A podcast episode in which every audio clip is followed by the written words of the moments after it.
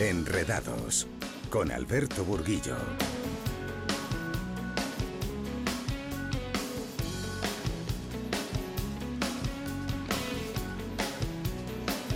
Y con José Luis Machuca en la realización, muy buenas noches. Escuchas Enredados, Onda Madrid 101.3 y 106 de la FM.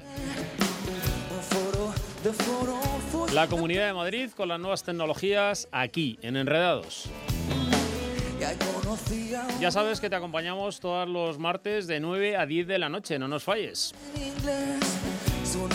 Y además puedes seguirnos desde cualquier parte del mundo en www.ondamadrid.es. Toma muy buena nota de nuestra cuenta de correo electrónico enredados.ondamadrid.es y también tienes el canal de Twitter donde arroba enredadosom puedes seguir la actualidad tecnológica al minuto. No te vayas muy lejos porque comenzamos.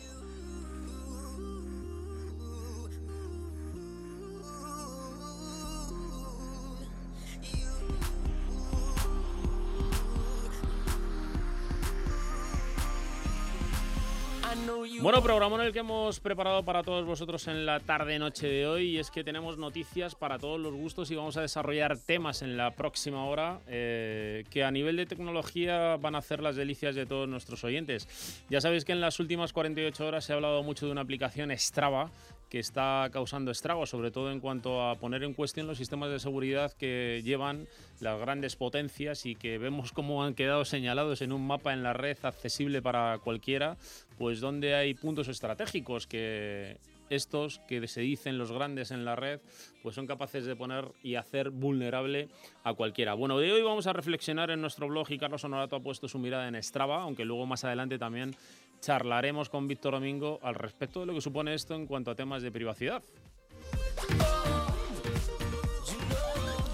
Fijaos que la tecnología está para ayudarnos y en nuestro día a día hay muchas gestiones que realizamos con los que tenemos en la puerta de al lado de nuestro domicilio, nuestros vecinos, el administrador de la finca, el presidente, el secretario. Vamos, un follón que si usamos aplicaciones como comunidad puede facilitarnos las gestiones de todo este tipo de trámites que hacemos en el día a día, ¿verdad?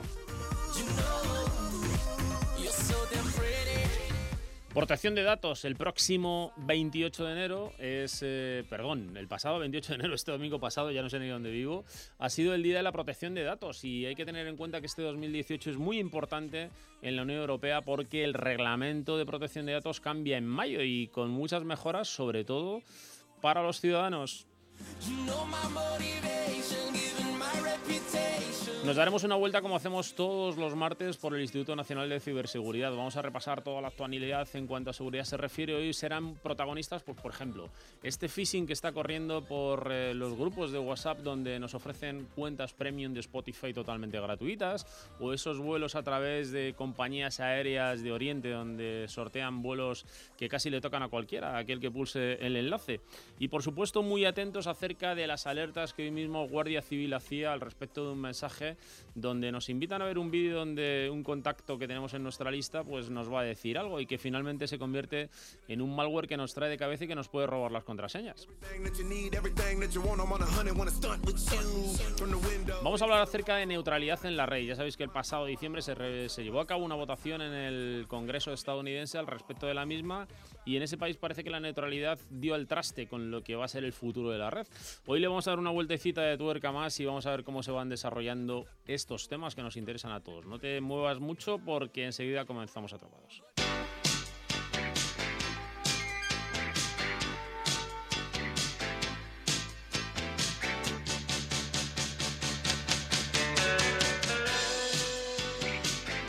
Bueno, lo decíamos en el sumario, Strava está causando estragos y a muchos dolores de cabeza. Otros han quedado señalados en el mapa y esto nos hace reflexionar acerca de Internet de las Cosas, estar permanentemente conectados y sobre todo qué permisos le damos a las aplicaciones que instalamos en nuestros dispositivos móviles. Adelante, Carlos. Buenas noches, Alberto.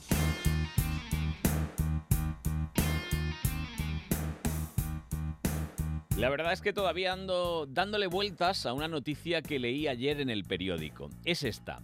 El GPS de una aplicación para hacer ejercicio revela la ubicación de bases secretas del ejército estadounidense. Madre mía, los datos recogidos por pulseras Fitbit, entre otros accesorios, muestran los recorridos de soldados en zonas de conflicto con nitidez. Entre ellos, pues se encuentran pues un montón de ubicaciones en zonas muy muy calientes. Expertos, investigadores y periodistas acudieron a las redes para alertar de lo inédito, al contrastar la ubicación de bases militares con los puntos iluminados en el mapa, no había que ser muy listo, se podía deducir el lugar y los trayectos exactos que hacen los soldados cuando se ejercitan. En fin, que esto ha obligado al Pentágono a tomar medidas que no son otras que la prohibición total de utilizar estas pulseras. Pero claro, yo creo que no es suficiente, porque si no apagan su smartphone, su móvil inteligente, incluso si no le quitan la batería o la tarjeta SIM, están geolocalizados. La solución yo la tengo en nuestro ejército. Cuando nosotros hacíamos la mili para orientarnos utilizábamos un mapa de papel plastificado por aquello de si llovía o había humedad, la brújula analógica, la de la agujita y un poco de adiestramiento en topografía. Eso y un poquito de orientación, listo. Ya sabemos que el papel no se puede hackear y deja poquita huella. Pero no debemos ser tan ingenuos porque en todas las redes sociales nos controlan. A veces lo consentimos y no nos damos cuenta de, la, de las consecuencias reales. Por ejemplo, un internauta comenta, ¿ninguno de vosotros ha visto a sus amigos pasando por según qué aeropuertos y volando a según qué países a través de Facebook, con mapa incluido? Pues muchos de ellos ni se enteran de esta opción. Y es verdad, es verdad. Así que hace ya rato que se acabó la intimidad. Todos, todos, todos estamos controlados, incluido el que tiene un reloj de esos inteligentes que le mide los pasos, las pulsaciones y hasta si está enamorado. Bueno, son tan inteligentes que hasta ponen la hora y te dan la hora. Y es una tragedia, una tragedia para los que lanzamos alguna mentirijilla, como la típica esa de hoy he corrido 5 kilómetros en el retiro. Siempre puede haber un listo siempre puede haber alguien que te lo rebata y te diga que no, no, han sido 3 kilómetros y no has pasado de 98 pulsaciones. Así que dudo mucho incluso de que hayas sudado en tu carrera de hoy. Así que mm, nuestro consejo, el de siempre, controlados cuando queramos, no cuando ellos quieran, que ya tenemos bastante con la que tenemos.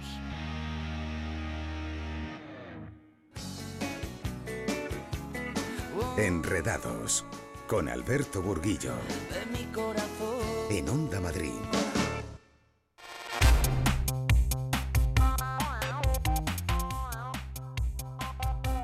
Bueno, pues abrimos la ventana de la red de par en par y nos preguntamos si tú te apuntarías a una aplicación que permitiera a través de tu smartphone hacer las gestiones que tengas pendientes con la comunidad de vecinos, que te evitara llamar al administrador o si tú eres el propio administrador que evitaras las llamadas de los vecinos a cualquier hora del día, de la noche. Y ya sabéis que como todo, se da y si uno pide, al final lo tiene. Y es que esta aplicación ya está disponible y se llama tucomunidad.com. Muy buenas, Carmen. Muy buenas, Alberto.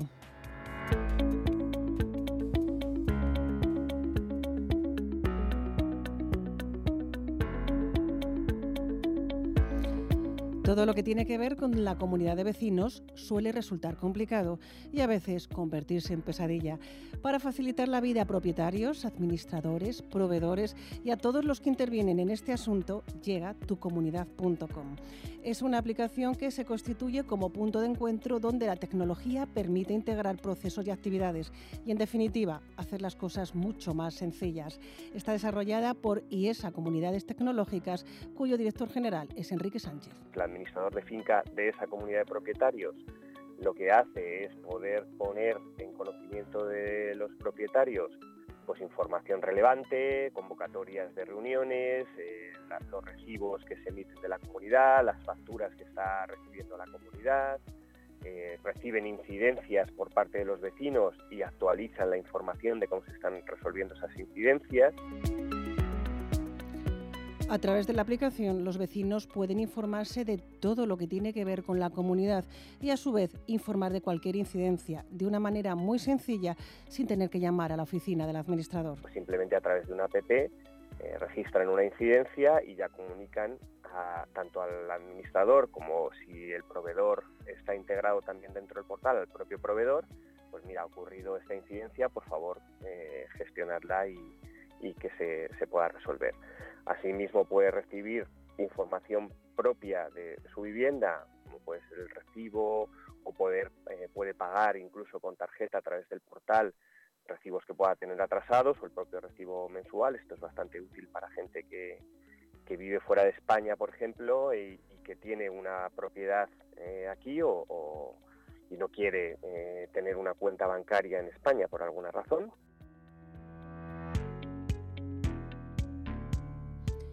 Los vecinos también pueden utilizar la aplicación para reservar los espacios comunes, como pistas deportivas o salas comunitarias, y podría llegar a utilizarse para abrir la puerta del garaje o controles de acceso. El siguiente paso podría ser algo que seguro haría feliz a muchos, celebrar las juntas de vecinos y las votaciones a través de Internet. La tecnología está muy madura y ya perfectamente se podrían hacer eh, juntas online por video streaming y votaciones online incluso con, completo carácter legal a través de la utilización de certificados electrónicos, igual que presentamos nuestra eh, declaración de Hacienda eh, a través de Internet con un certificado electrónico, lo podríamos hacer, podríamos hacer una votación en una junta de vecinos.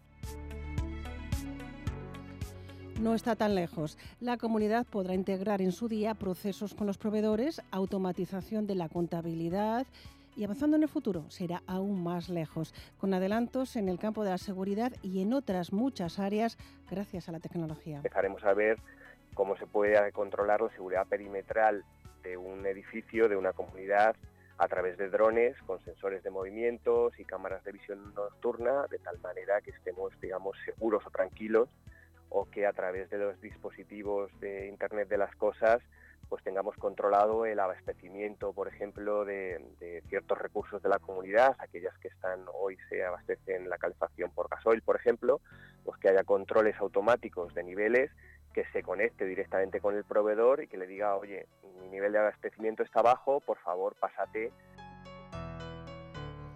La tecnología transformará a las comunidades de vecinos y la mayor revolución, dice Enrique Sánchez, vendrá de la mano de la inteligencia artificial.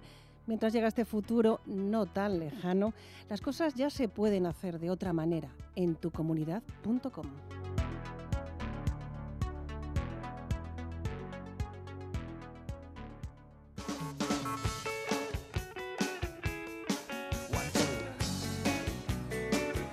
Los martes de 9 a 10 de la noche, Enredados con Alberto Burguillo, en Onda Madrid.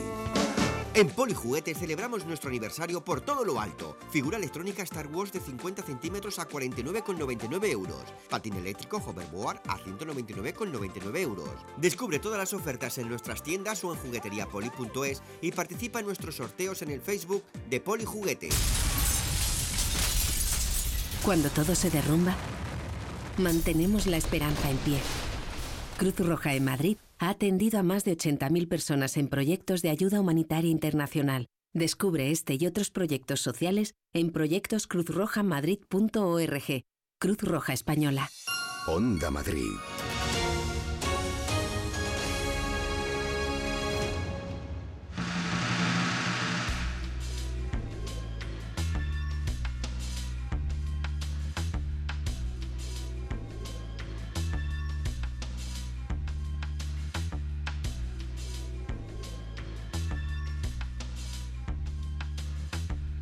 Bueno, pues llegó el momento de darse una vuelta por la red y como siempre lo hacemos en muy buena compañía, la compañía de Víctor Domingo, presidente de la Asociación de Internautas. Muy buenas tardes, Víctor.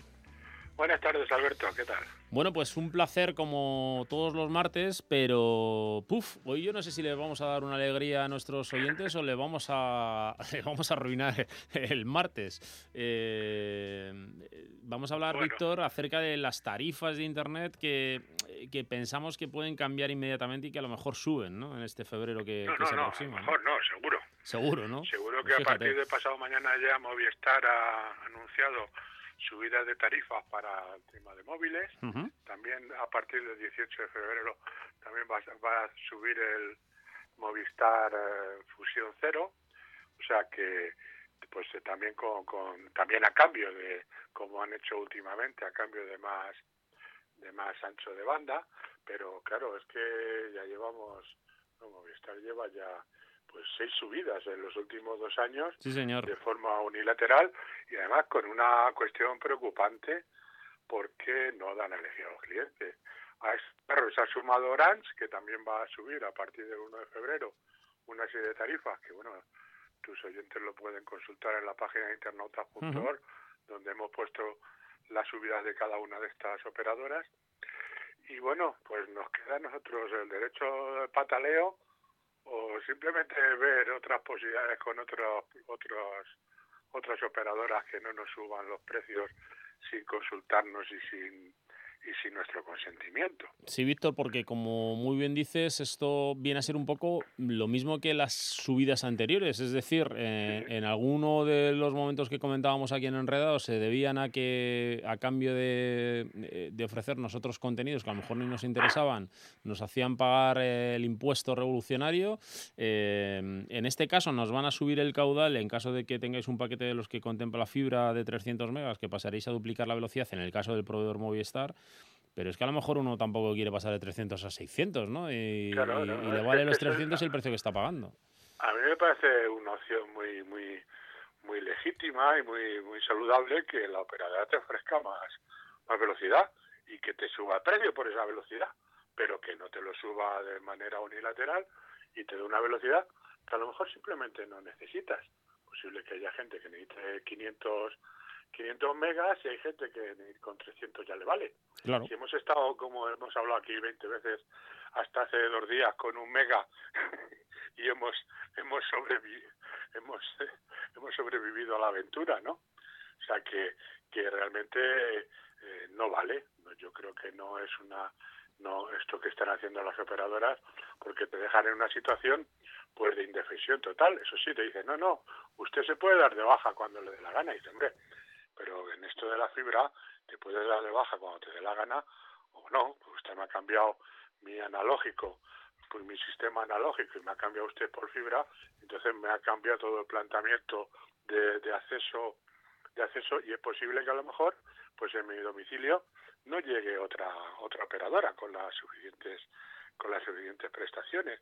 Y bueno no tengo por qué cambiarme si yo estoy satisfecho con su servicio sí señor. pero no me esté subiendo usted el precio constantemente o pregúnteme o déme esa opción porque es posible que yo esté dispuesto dispuesto a pagar más por más servicios pero no estoy dispuesto a que usted me, me aumente las prestaciones cuando a lo mejor yo no tengo ningún interés en que me las aumente y desde luego no me aumente este precio de forma unilateral. Yo creo que no es un buen sistema, ¿no? No, no, y aquí, de alguna manera lo que estamos pagando es todo esto del fútbol y de alguna manera en el caso del móvil el bueno pues la salida y la liquidación del roaming.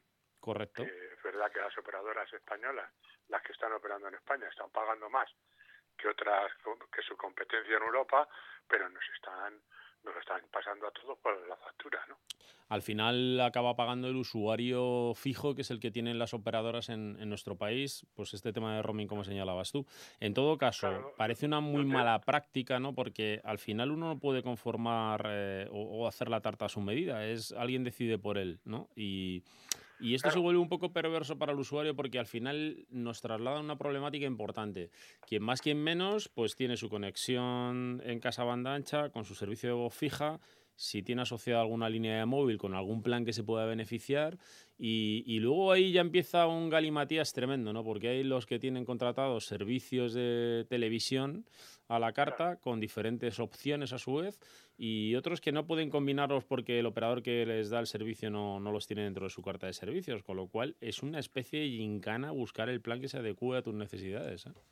Sí, de alguna manera están secuestrando un poco el poder de elección que tienen los clientes o las operadoras y de alguna manera yo creo que aquí el, mercado de la competencia, la Comisión de Mercado de la Competencia, tendría que estar muy vigilante a este punto porque de alguna manera pues se secuestra ese deseo del cliente de poder elegir porque sí, sí, dice, usted se puede cambiar. Bueno, ¿me puedo cambiar o no me puedo cambiar? Ya veremos a ver si aquí llegan todas las operadoras, tienen ese acceso, tienen esa misma posibilidad de productos y claro, en este caso, y hay que decirlo bien claro, los que ya han anunciado sus, sus subidas han sido Movistar y Orange. Entonces, bueno, vamos a ver y, todo el mundo tendría que estar vigilante para saber cuáles son los movimientos de todas las operadoras y bueno, y que a lo mejor esto se, se tenga que notar con una petición de portabilidad importante durante el mes de febrero, que es cuando han anunciado las subidas, y ver un poco, bueno, pues que, que tomen nota, ¿no? De que, porque ahora mismo una de las maneras de defendernos de esto, bueno, yo creo que la única manera es echar cuentas, echar muy bien los números y ver quién respeta a sus clientes y quién eh, les están pues cogiendo como con una como yo digo una factura rehén todos los meses para subirles cuando les dé la gana. En este caso hay otro tipo de operadores que se están beneficiando de estos anuncios de subida, como es el caso de Más Móvil, que está haciendo, mm, bueno, pues está aumentando en su número de abonados, eh, pero claro, tienen ofertas limitadas porque no tienen los mismos servicios que las grandes, como, como por otra parte es normal, ¿no? Eh, y luego operadores grandes como Vodafone, que de momento se están calladitos y yo creo que van a ver un poco cómo se mueve el tema y a lo mejor recolectan abonados durante el mes de febrero con esto de las portabilidades. Juegan con eso para sacarla y no sacar la patita, hmm. porque todos están en la misma. Lo que pasa que, y como muy bien dices, afortunadamente ahí está habiendo movimientos de operadoras, porque para eso queríamos esta competencia. Claro. Queríamos para que estuviéramos eh, secuestrados por tres grandes operadoras y, y, entre ellas se lo se lo eh, se, lo comieran ellos se lo comieran y ellos se lo guisaran no entonces ahora pues, efectivamente más móvil pues está teniendo ahora mismo mucho aumento precisamente por este asunto de, de las tarifas. Lo que pasa es que efectivamente luego la oferta de servicios es pues, limitada. más limitada. Mm. Oye, em, hay, que ver, de todas maneras, nosotros siempre desde Enredados y siempre que hemos contado con tu colaboración, hemos recomendado al final a nuestros siguientes lo mismo y es busca, compara y seguro que igual encuentras algo mejor, entonces decide cambiarte porque no estás perdiendo ni tiempo ni estás perdiendo tu dinero. Y, desde aquí podemos, mm, bueno, pues recomendar que utilicen el rastreator.com pues, porque hay comparativas para todos los gustos y seguro que tenéis un ratito libre y podéis empezar por los servicios básicos, ¿no? No tienen por qué ser todos a la vez, pero a lo mejor con algunos de los servicios os pueden venir bien ahorrar unos euros. No, no, eso es fundamental, sentarse un ratito, echar números, ver para qué necesitas la, tu conectividad, qué necesidades tienes y echar números. Porque a lo mejor, claro, nos vamos a lo fácil. ¿Y qué es lo fácil? Pues cogerte una gran operadora, coger, coger un paquete Y, y desentenderte. Pero no, si te sientas y echas números, seguro que puedes tener cosas más de condiciones. Y además yo creo que las operadoras necesitan que nos sentemos y que les demos una colleja mm. y que y que elijamos y que sepan que somos capaces de elegir y que no esto no vamos aquí a, mesa puesta. ¿eh?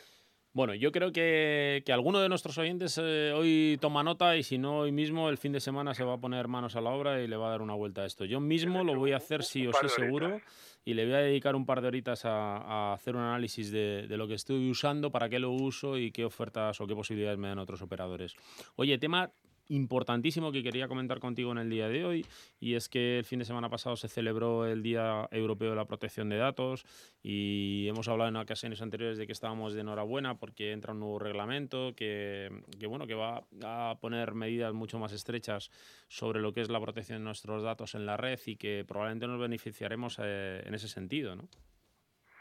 Sí, no, no. Además ha sido un éxito porque el domingo se habló sobre, además fue trending topic eh, en Twitter el Día Europeo de la Protección de Datos, incluso salió la palabra de la Agencia de Protección de Datos también como trending topic durante ese día, o sea que sí que ha habido cierta, ha influido el, este día y se ha hablado bastante de protección de datos. Yo creo que cada vez está entrando un poco más en nuestra cultura el respeto por la protección de datos. Mira, llevo yo ya con varios medios de comunicación hablando sobre el asunto este que, que, claro, todos los días salen cuestiones que lo ponen de moda. Todo este asunto de la aplicación esta de los, de los de los corredores de maratón que han salido bases norteamericanas por ahí secretas precisamente porque porque todo el mundo lo estaba utilizando y ahora se ha descubierto que se ha generado un mapa mundial donde están saliendo bases secretas.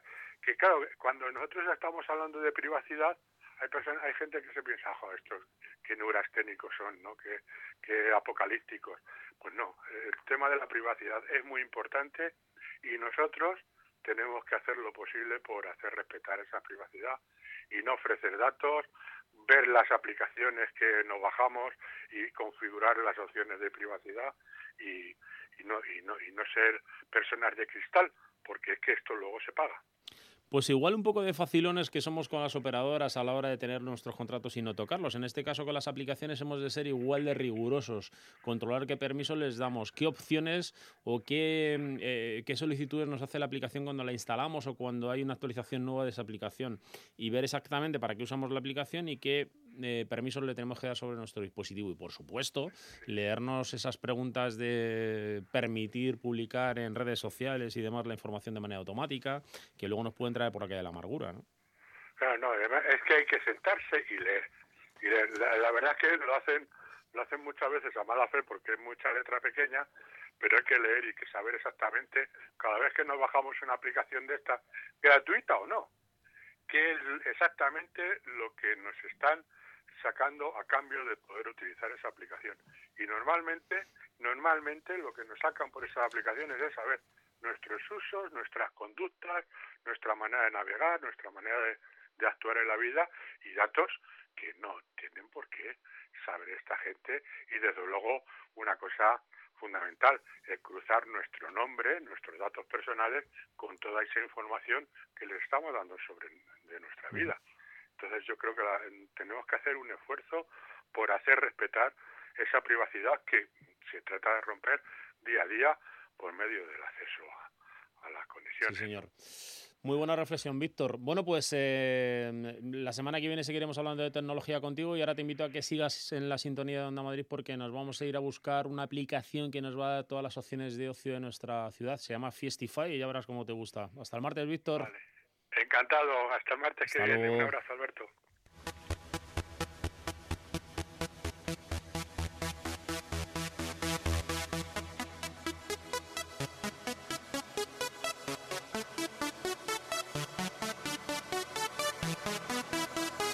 This is International Big Mega Radio Smasher. Bueno, anticipábamos en nuestro sumario y es que hoy vamos a presentar en Enredados Fiestify. Es una aplicación que no debe faltar en tu dispositivo móvil y vas a encontrar toda la oferta de ocio. Y tenemos en Enredados a Pachi Olaeta, cofundador de Fiestify. Pachi, muy buenas tardes. Hola, buenas tardes.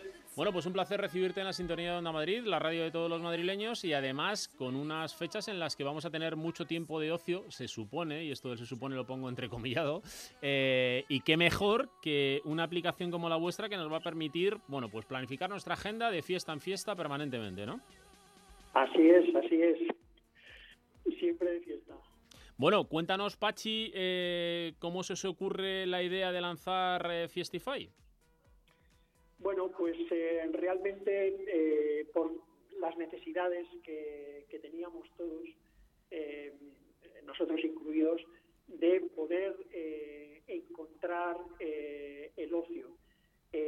existen, por supuesto, aplicaciones, páginas web especializadas, los propios buscadores de, de Internet, pero si al final nos fijamos, era el ocio, eh, eh, la búsqueda del ocio eh, o el sector del ocio es tremendamente disperso. No había ninguna eh, aplicación o ningún sitio que reuniera eh, todo el ocio, encontrarlo fácilmente, poder comparar.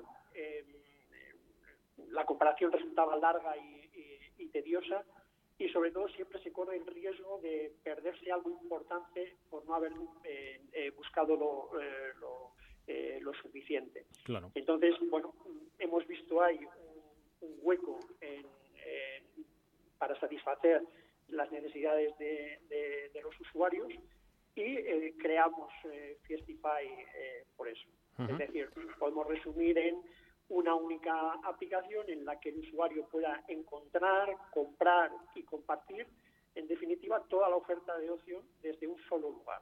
Qué bien, qué bien porque muchas veces uno empieza a mirar aplicaciones o portales donde buscar soluciones para disfrutar ese tiempo de ocio, quizá también anticipándose mucho en fechas para obtener, pues, eh, o bien poder acceder a, foros no completos y también a, obtener ventajas en precios.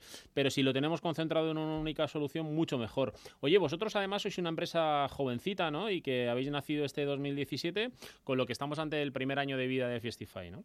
Sí, eh, bueno, realmente nacimos eh, la idea en el 2016, en, julio, y nos pusimos a trabajar, pero realmente durante un año hemos trabajado en, la APP, eh, servidores y demás, a todo lo que se necesita para poder sacar la APP al mercado, que es muy reciente. Efectivamente, sacamos la primera versión en octubre de este año 2017.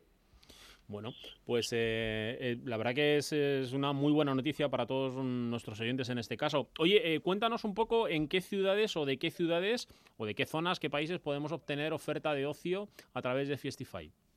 Bien, nuestra vocación es cubrir todo, el, todo el territorio y además creemos que la misma necesidad que tenemos en España la tiene se tiene en Europa y en otros países. Por tanto, nuestra vocación es internacionalizar.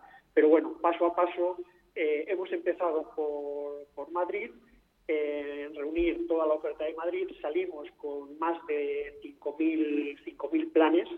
Hay que destacar que no solamente son planes de pago, sino también la oferta gratuita de, ocio, eh, parques, museos, eh, etcétera.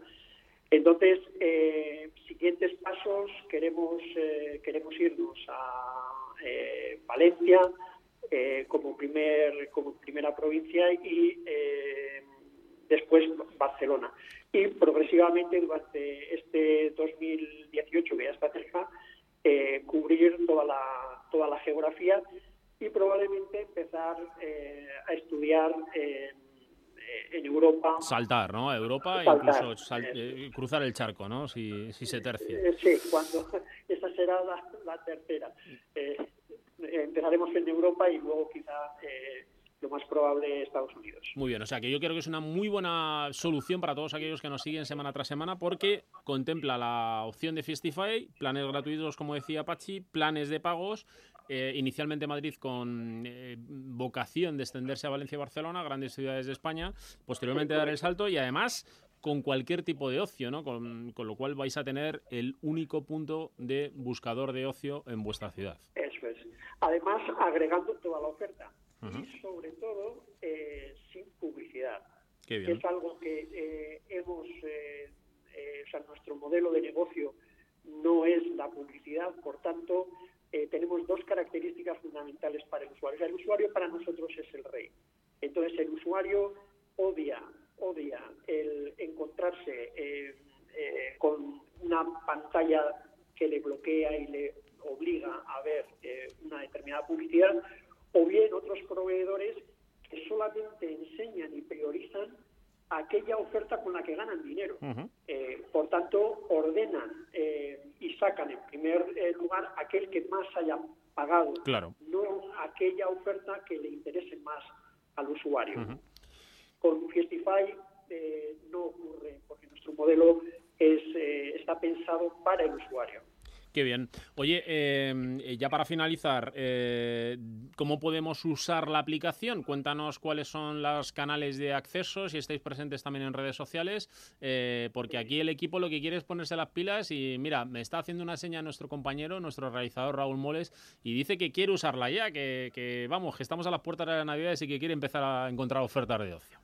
Bueno, pues directamente a través de tenemos eh, nativa para iOS y para Android, por tanto desde las tiendas de, aplicaciones se puede eh, se puede descargar y, eh, y, empezar y empezar a usar. Bueno, pues Pachi Olacta, cofundador de Fiestify, muchísimas gracias, enhorabuena y muchísima suerte para la expansión de Fiestify, tanto en nuestro país como en Europa y posteriormente en América. Ya nos contarás. Un abrazo. Muchas gracias a vosotros. Hasta luego. Hasta luego. Onda Madrid.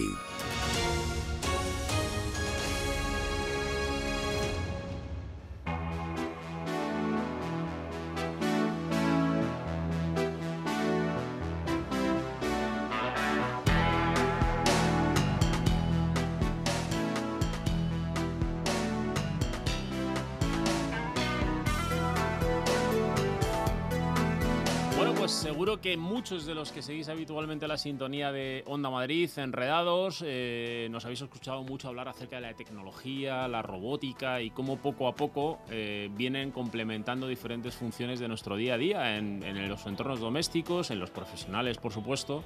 Y esto a muchos de vosotros os genera un pequeño vacío, ¿no? Ese salto al vacío que piensa uno que puede perder, entre otras cosas, su empleo, no solamente recibir ayuda de los robots o de aquellos sistemas que están robotizados o altamente robotizados, sino que en un momento determinado puede tener cierta incertidumbre al respecto de lo que puede ser su futuro en lo personal y en lo profesional. Bueno, pues vamos a aclarar un poquito todo ese tema o todas esas dudas que os puedan asaltar en momentos determinados, porque eh, se dieron cita en el segundo Talent Summit organizado por la Fundación Transforma España en Campus Madrid diferentes empresas donde hablaron acerca de las nuevas pautas en la gestión de personas en nuestro país y sobre todo relacionado con los problemas eh, que puedan surgir en los próximos años con la introducción de robots en las grandes cadenas industriales. Hoy tenemos enredados a un colaborador de la Fundación Transforma en España y conferenciante habitual, Jesús Vega. Muy buenas tardes, Jesús. Muy buenas tardes, ¿qué tal estáis? Bueno, pues encantados de compartir contigo un ratito de radio y de sobre todo hacer eh, compañía a nuestros oyentes. Y en este caso, hablando de tecnología y más concretamente de cuáles son los factores claves ¿no? que llegasteis eh, a la conclusión dentro, dentro de Campus Madrid eh, que serían fundamentales para seguir manteniendo nuestro nivel de vida, nuestro empleo, en realidad poder seguir desarrollándonos aunque estemos rodeados y acompañados de tecnología, ¿no? Pues eh, efectivamente, las conclusiones fundamentales es que la tecnología ha llegado, bienvenida sea. Eh, la tecnología siempre nos ha acompañado y más vale enamorarnos de ella antes que la tecnología nos pase por encima. sí, buena, reflexión. Buena reflexión. Sí, señor. Siempre hemos vivido con tecnología de una u otra forma. Lo que pasa que eh, llamamos tecnología parece a lo que vivimos en, eh, desde el siglo XX o finales, último cuarto del siglo XX en adelante, ¿no? A esta tecnología o nuevas tecnologías, como las llamaron, ¿no? Eh, pero realmente ya son una realidad, ¿no? Están introducidas en diferentes cadenas de producción actualmente, ¿no? Pues efectivamente. Yo recuerdo que mis abuelas, que son de principio del siglo XX, siempre estaban diciendo, ay, si tu abuelo levantara la cabeza.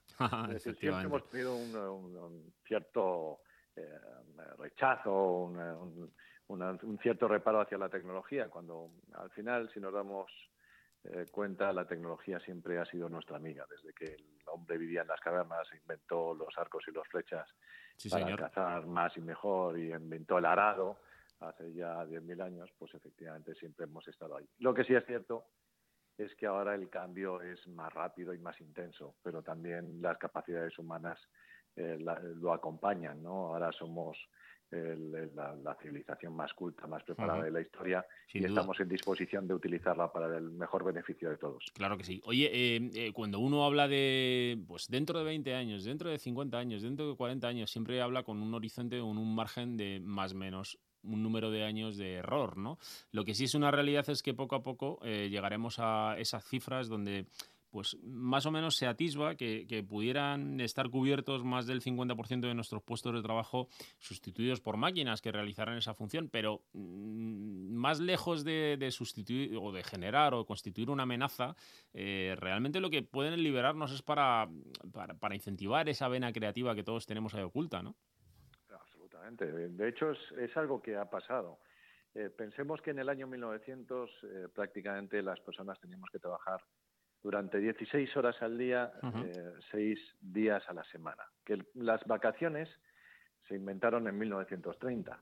Y que desde entonces las personas hemos estado en una situación donde cada vez podemos disponer más y mejor de nuestro tiempo libre para hacer las cosas que más nos gustan y que realmente más nos llenan. Eh, y todo eso ha sido gracias a la tecnología. Por eso eh, decíamos antes que más que tener reparos hacia ella, tenemos que abrazar a la tecnología como alguien que nos, eh, como algo que nos va a ayudar para hacer las cosas que realmente nos pueden completar como seres humanos. Sin duda. Oye, eh, eh, está claro que el ser creativo no, tiene que ser una vena de estas que nos salga como a los grandes genios, ¿no? De repente. está claro que también el conocimiento es importante y que el mundo universitario debe estar muy cerca de la empresa y que ese binomio al final es el que redundará en una mayor calidad de vida, más bienestar, sacar un mejor aprovechamiento de toda esta industrialización robotizada, ¿no? O de elementos robotizados. Claro, la universidad siempre fue el templo del saber. Eh, el problema es cuando la eh, universidad se puede apartar del conocimiento eh, productivo o el conocimiento que realmente es utilizado por las empresas y las instituciones para ser mejores.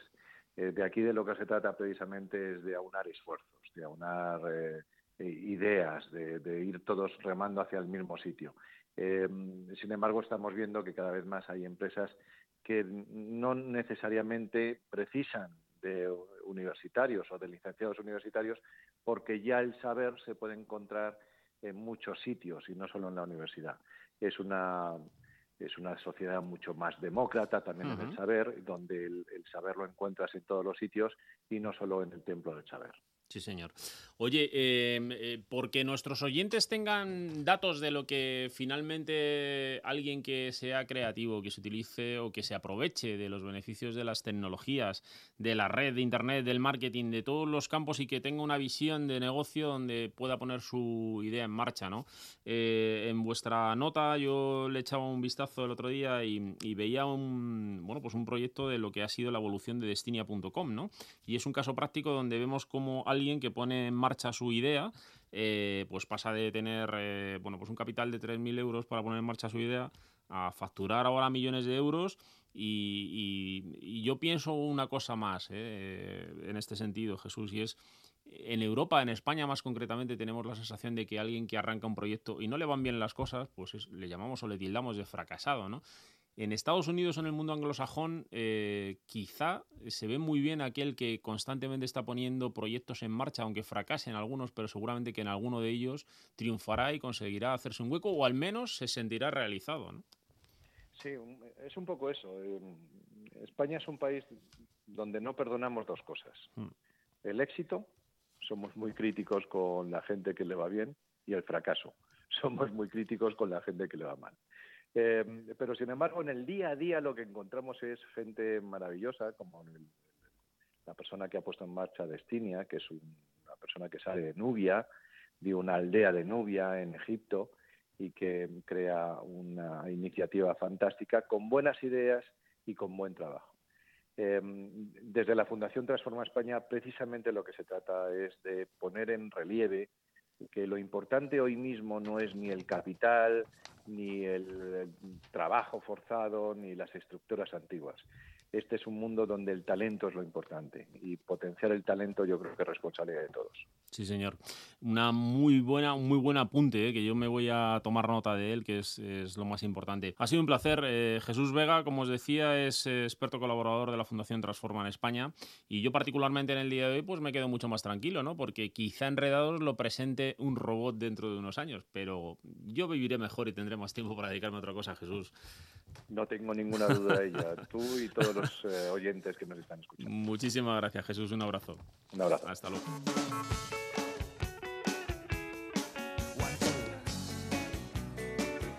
Los martes de 9 a 10 de la noche, Enredados con Alberto Burguillo, en Onda Madrid.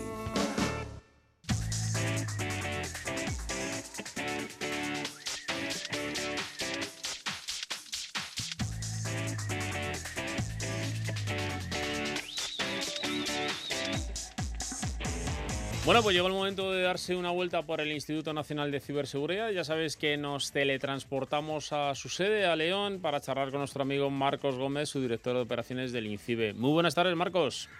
Muy buenas tardes. Eres Alberto, ¿no? No eres ningún robot. Em, soy Alberto, soy Alberto, soy Alberto. el programa un robot. No quiero hablar con, no es mi misión hablar con un robot. No te preocupes que soy Alberto y estoy aquí en Onda Madrid, en el estudio central y, y, nada, y a tu disposición para intentar trasladar a nuestros oyentes y pues, pues la actualidad en cuanto a, a seguridad se refiere. Además, me proponías unos temas súper interesantes esta semana y luego te pediré yo opinión al respecto de todo lo que ha pasado en las últimas 48 horas con el famoso Strava, con las alertas de Guardia Civil, con los virus de robo de contraseña. Pero lo dejamos para el final. Vamos primero, si te parece, a que nos digas cómo podemos jugar en la red, pero con seguridad, ¿no? Porque ya habéis detectado desde la OSI juegos oficiales de Sonic para móviles que acaban filtrando información y suponen problemas. Sí, sí, nos hacemos eco precisamente de una, de una empresa de expertos en ciberseguridad, se llama Pradeo, que ha indicado que en el entorno de dispositivos eh, móviles eh, Android, de plataforma Android, hay ciertas versiones de los juegos de Sega, conocidos, eh, bueno, los más conocidos son de Sonic. Sí. Bueno, pues en los móviles sí utilizas estas aplicaciones móviles de juegos de Sonic Dash, Sonic Dash 1 y el Sonic Classic, bueno, pues lamentablemente se ha descubierto por estos investigadores que la información eh, digamos, relacionada con el juego, eh, con el usuario del mismo, digamos, información personal, eh, eh, reside en una serie de servidores, concretamente entre 10 y 12 servidores. Bueno, pues resulta que tres o cuatro de estos servidores no están convenientemente bien securizados o bastionados y no están donde deberían estar. Resultado, bueno, pues esto ha salido pues en ciertos foros, Sega lo ha confirmado, ha corregido, evidentemente, hasta donde ha podido corregir hasta ahora, y confirmado el evento de seguridad, lo que decimos a los usuarios de Android y que tengáis alguno de estos juegos, ¿eh? que estéis informados por Sega cuando Sega confirme que están actualizados los juegos o que los servidores donde están dejando la información ya son solo suyos y no está información en terceros y, correctamente, bien, eh, correctamente bien protegida, bueno, pues volverá a ser eh, de confianza o, seguro utilizar estos juegos en los dispositivos móviles. Ahora que está tan de moda jugar en los móviles, bueno, pues tengamos cierto cuidado y mantengámonos siempre alerta ante los fabricantes que estos fabricantes, bueno, pues muchos de ellos siguen notas de seguridad, a veces tienen algún desliz, lo confirman y luego lo corrigen, pero en cualquier caso tenemos que estar informados de posibles eh, vulnerabilidades o agujeros de seguridad que luego pues dan al, traste con la confianza que tenemos en ese juego porque nuestros datos acaban en manos de terceros que luego hacen su negocio, ¿no? Eso es, por eso nuestra. Por eso queríamos trasladarte eh, nuestra preocupación sobre qué tipo de datos son los que residen en estos servidores. Bueno, normalmente en estos juegos gratuitos sabéis que no solo damos un usuario y una contraseña, que puede ser totalmente eh, un correo electrónico también, por ejemplo, o asociarlos a una cuenta de Facebook o de, o de Twitter principalmente, eh, suelen ser datos personales que podemos, en cierta manera, camuflar no utilizando datos reales, es decir, nicks o nombres de usuario, pues que no tiene por qué ser, por ejemplo, Marcos Gómez. El problema viene que muchos de estos juegos gratuitos, pues viene siempre con la componente de que puedes comprar dentro de la aplicación. Y entonces, cuando compras dentro de la aplicación, pues parte de, esa, de, de esos datos o información para hacer compras, como tarjeta de crédito, cuenta bancaria, eh, PIN, etcétera, pues puede estar residente en eh, aquellos servidores que no estén convenientemente bastionados. Por eso, esa información siempre que depositemos en manos de terceros, pues tenemos que eh, intentar asegurarnos de que están haciendo un uso correcto de la información, que está cifrada, etcétera, etcétera. Bueno, pues muy atentos habrá que estar con, con este aviso que nos haces al respecto de los juegos para móviles de Sonic. Oye, eh, también hay que estar atento contra un ataque que ha sufrido OnePlus y es que finalmente se ha confirmado el robo de datos bancarios de más de 40.000 clientes, ¿no? Ahí es nada la cifra. Sí, sí, es un fabricante, como sabemos, chino de, de móviles, que en este caso estos móviles OnePlus el que se ha visto afectado es una, uno de los modelos más conocidos, que es OnePlus 5T, es el único que ha estado afectado. El fabricante chino ha confirmado la fuga de información. Esos datos, como bien dice, son datos eh, relacionados con la pasarela de pago. Concretamente, lo que ha confirmado el, fabricante de estos dispositivos es que la pasarela de pago, la página donde se hacen las transacciones bancarias, pues tenía escondido un bichito, ese bichito, ese malware o ese virus eh, informático estaba preparado para que aquel visitante que utilizara la pasada de pagos y dejara allí sus datos, pues los recogiera convenientemente ese ciberdelincuente para luego usarlos en posibles estafas o robos. Y confirmado esto por OnePlus y estando corregido, lo que deberíamos hacer es eh, aquellos que eh, tengan este tipo de dispositivo móvil, que ya ha sido actualizado por el fabricante y ya ha sido corregido el error en la página web de pagos, lo que deberíamos hacer es vigilar que nuestra cuenta bancaria, nuestra tarjeta de crédito está correcto, que no hay ningún movimiento inusual y ante la duda podemos cambiar el, la tarjeta, eh, o incluso bueno pues tener como hemos recomendado en muchas ocasiones de INCIBE pues una tarjeta pues de un solo uso o de uso limitado en internet para que si eh, aparece un incidente de estos y nos intenta robar dinero o información, bueno, pues que esté limitado en lo posible el, el perjuicio económico que nos puedan causar. Sí, señor, muy buena práctica la que nos recomiendas y que desde aquí trasladamos a nuestros oyentes porque es fundamental hacer uso de este tipo de servicios, pero también tener el control de la seguridad de los datos y el acceso a estas plataformas porque finalmente pueden causarnos un perjuicio económico. Y también vamos a recordar, sí, perdona Marcos. Pero fíjate, Alberto, eh, al final eh, esto se resuelve como en muchas ocasiones. El fabricante detecta o le avisan de que hay un agujero de seguridad, una vulnerabilidad, lo soluciona haciendo un parcheo, una actualización del sistema y inevitablemente nosotros que somos usuarios de ese dispositivo lo que tenemos que hacer es actualizarlo como todo, es, como el coche, es decir, si mm. dicen que la ABS no funciona y hay que arreglarlo, parchearlo, pues esto es exactamente lo mismo. Si queremos el coche seguro, hay que actualizarlo. Hay que pasar por el seguro, hay que actualizarlo. Mm. Oye, eh, pensábamos que nos íbamos a olvidar de él, pero tú ya nos advertías a final del pasado año que el WannaCry seguiría estando presente en nuestras vidas al menos durante una temporada larga y en diferentes variantes. Y hoy nos cuentas una experiencia que está sufriendo el hospital, eh, un hospital Hancock, que, que, bueno, pues que supongo que estarán bueno, pues de cabeza intentando recuperar los sistemas de información para poder dar servicio, ¿no? Bueno, eso al fin y al cabo se puede recuperar. Estamos hablando de un hospital en Indiana, efectivamente el Hospital Hancock, que ha mm. confirmado que han sido víctimas de un ransomware. Este ransomware que se llama SamSam, que nada, es muy reciente, utiliza la misma práctica que el WannaCry el año pasado. Es decir, los ciberdelincuentes aquí no han innovado, sino que han buscado, pues, eh, digamos, entidades eh, que pudieran tener su información mal protegida y digna de ser cifrada por este ransomware Samsung. Eh, lo han conseguido utilizando pues vulnerabilidades del protocolo de escritorio remoto RDP del entorno de la plataforma Microsoft de Windows, bueno, pues han entrado, han cifrado la información y el eh, dueño del hospital, bueno, pues eh, aunque tenía copias de seguridad, lo que ha dicho es, mira, voy a pagar, voy a pagar ni más ni menos que 55 mil dólares para recuperar la información. porque con eso lo que voy a hacer es que mi hospital siga trabajando, no se paren máquinas, digamos, y los clientes de este hospital o los usuarios o los pacientes no se vean afectados por este problema. Pagar nunca es lo que nosotros recomendamos porque estás financiando al cibercriminal, está consiguiendo su efecto y el problema de este Samsung es que en tan poco tiempo, en cerca de dos o tres semanas, ha, eh, ha recopilado ya más de 300.000 dólares. Es decir, hay más usuarios afectados por este nuevo ransomware que utiliza la misma modalidad que utilizaba WannaCry, con lo cual no reinventan, pero sí reutilizan estos ciberdelincuentes cosas que deberían estar ya parchadas y corregidas. Así que es un ejemplo ajeno, porque está en Indiana y Indiana queda muy lejos de León o hmm. de Madrid, pero en cualquier caso es un ejemplo que debería ponernos alerta. A dos segundos de golpe de clic, ¿eh? también te digo. Por supuesto. Sí, sí, sí. Eh, por cierto, que desde aquí tú lo decías y lo señalabas, que recomendamos no pagar eh, los secuestros que hacen de nuestros equipos, pero está claro que, mm, eh, bueno, pues que quien dirige una organización tiene que también hacer un análisis de riesgos y ver si su tiempo de no estar operacional le va a suponer un, impacto mayor ¿no? en el negocio que en ese momento está gestionando.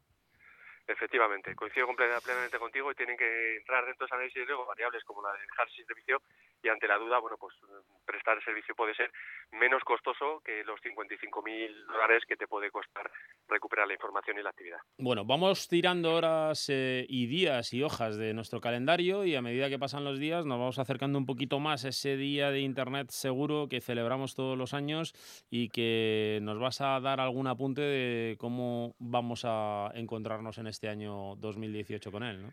Pues sí, porque los retos, eh, los retos de, este SID, de este Safer Internet Day o Día Internacional de Seguridad, se celebra el próximo martes, día 6, que está aquí a la vuelta de la esquina. Hace, mm, hace prácticamente un año poníamos en marcha ese Internet Segura porque ese Centro de Protección del Menor de la mano de nuestro Ministerio, de nuestra Secretaría de Estado. Ha pasado un año, ya tenemos una línea de ayuda, ya tenemos una serie de servicios, la gente está llamando, está preocupándose por esto de la ciberseguridad, se están resolviendo ya incidentes de ciberacoso y tal, pero hay que seguir trabajando y esto es un pico y pala y el pico y pala significa pues que llega un nuevo Safer Internet Day, el día 6 a partir de las 10 de la mañana en la página web de Internet Segura for Kids, is4k.es, vais a poder seguir en video streaming, porque al final el evento lo hacemos en la Secretaría de Estado, ahí en, en Capitanaya, y es un sitio pequeñito, eh, que no cabe más de 200 personas, y ya van solo dos colegios prácticamente completos, imaginaos cómo se va a montar aquí ya la cosa, o sea que os invitamos a que sigáis por video streaming el evento porque vamos a tener un taller interactivo en el cual vamos a ver cosas, por ejemplo, que solemos hacer en CyberCamp, va a haber una charla inspiracional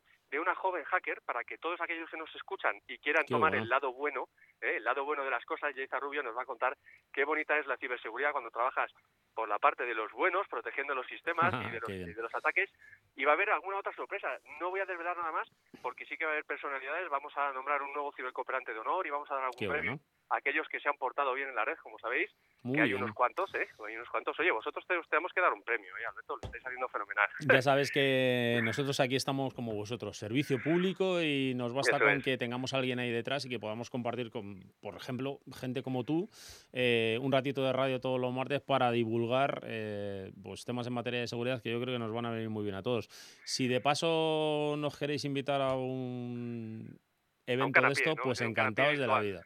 Encantados de la pues vida. estáis, estáis invitados a seguirnos por video streaming a partir de, de las 10 de la mañana del día 6 con alguna sorpresa mm. que tendremos. Y eh, los que estéis allí pues pasaréis un ratito mejor, pues lo veréis en vivo, pero en cualquier caso vamos a pasar un momento bastante divertido y bastante, digamos, interesante porque además no olvidemos que este Día Internacional de Seguridad está promovido por las redes InSafe e InHope, que son las redes europeas de líneas de ayuda y de líneas de, eh, de denuncia de contenidos maliciosos en la red, que en España Internet Segura Folkit de nuestra Secretaría de Estado es eh, la entidad de referencia que está promoviendo, por supuesto, el evento en, en España junto con otros muchos colaboradores del ámbito público-privado y en cualquier caso es un día que deberíamos repetir todos los días por el bien de nuestros hijos, claro que, que son los que disfrutan más que nosotros de las tecnologías. Así que nada, el día 6 a las 10 de la mañana en video streaming en Intersegura for os esperamos. Y en todo caso, aquel que se lo pierda, que no se preocupe porque en Enredados eh, haremos un repaso de todo lo que ha sido esta jornada del próximo martes 6 de febrero y daremos cuenta de ello con Marcos Gómez. Eh, yo te decía al principio que me gustaría pulsar eh, tu opinión al respecto, pues por ejemplo, de alertas que tuvimos ayer de Guardia Civil donde nos decía que cuidado con un vídeo que nos llega que parece que nos va a mostrar contenido al respecto de uno de nuestros contactos amigos en, en la red social y que al final es un virus que nos va a robar las contraseñas. Alertas de phishing que nos ofrecen cuentas premium de Spotify a través de grupos de WhatsApp y que nos hacen la whisky. En definitiva, que hay que mantenerse todavía muy alerta ¿no? con todas las alertas de seguridad. Mira, fijaos, el año pasado, Alberto, yo creo coincido plenamente contigo, eh, el año pasado eh, resolvimos en INCIBE 123.000 incidentes, que han sido así como 8.000 misma, 8 misma, 8 más perdón, que en 2016. Eh, son más incidentes porque tenemos más capacidad para detectar y para responder, pero también sabemos que hay más actividad maliciosa. Pero uno de los incidentes más eh, que más nos encontramos, concretamente entre uno y dos de cada diez incidentes, tienen relación con alguna estafa. Y por encima de todas esas estafas y fraudes que hay en Internet, ofertas de trabajo falsas, falsos cupones, suplantaciones de una entidad que nos pide nuestras credenciales, da igual que sea pública o privada, se esconde la ingeniería, la, ingeniería social o utiliza la ingeniería social, un falso vídeo, eh, un evento deportivo, cualquier noticia es, mm, bueno, pues eh, el síntoma a través del cual pues al recibirla deberíamos ponerlo en duda nuestro cibersentido común y decir, mira, esto hay gato encerrado y lo que nos están pidiendo no es real, o por lo menos contrastar la información. Claro. Pues ir a enredados, ir a INCIBE, por supuesto, que estamos al día en seguridad y te vamos a alertar. En cualquier caso, tener algún referente de ciberseguridad que te ayude a discernir entre lo que te están presentando y lo que realmente te intentan quitar. Que aparte del dinero o los datos personales es tu confianza en las tecnologías. Sí, señor. Bueno, pues el tema siguiente lo vamos a dejar ya para la próxima semana porque es muy interesante. Ya lo hemos eh, tratado ampliamente durante el transcurso de Enredados en el día de hoy y era hablar acerca de Strava. Pero como va a dar mucho de sí, ya la semana que viene, si te parece, le damos otro repasito como se merece. Marcos, Nos lo apuntamos y le damos un repaso. Claro que sí. Que el próximo 6 sea un día de Internet seguro para todos. Eh, aquí lo disfrutaremos en Enredados contigo y que tengas una muy buena semana. Igualmente para todos y nos vemos la semana que viene. Un abrazo, hasta luego. My father said never give up, son. Bueno amigos, pues hemos llegado al final. Si os hemos entretenido, objetivo cumplido. Ya sabéis que el próximo martes estaremos aquí fieles a nuestra cita, 9 de la noche, para seguir hablando de tecnología. Si no ha llegado a tiempo, ya sabes que puedes rescatar el podcast en nuestro portal en www.ondamadrid.es y si no, pues eh, puedes eh, tranquilamente consultar la sección de tecnología de la web de Onda Madrid, donde siempre dejamos alguna reseña importante para todos vosotros. En la realización ha estado José Luis Machuca. Recibo un saludo Alberto Burguía en, nombre de todo el equipo de Enredados. Hasta la semana que viene, amigos.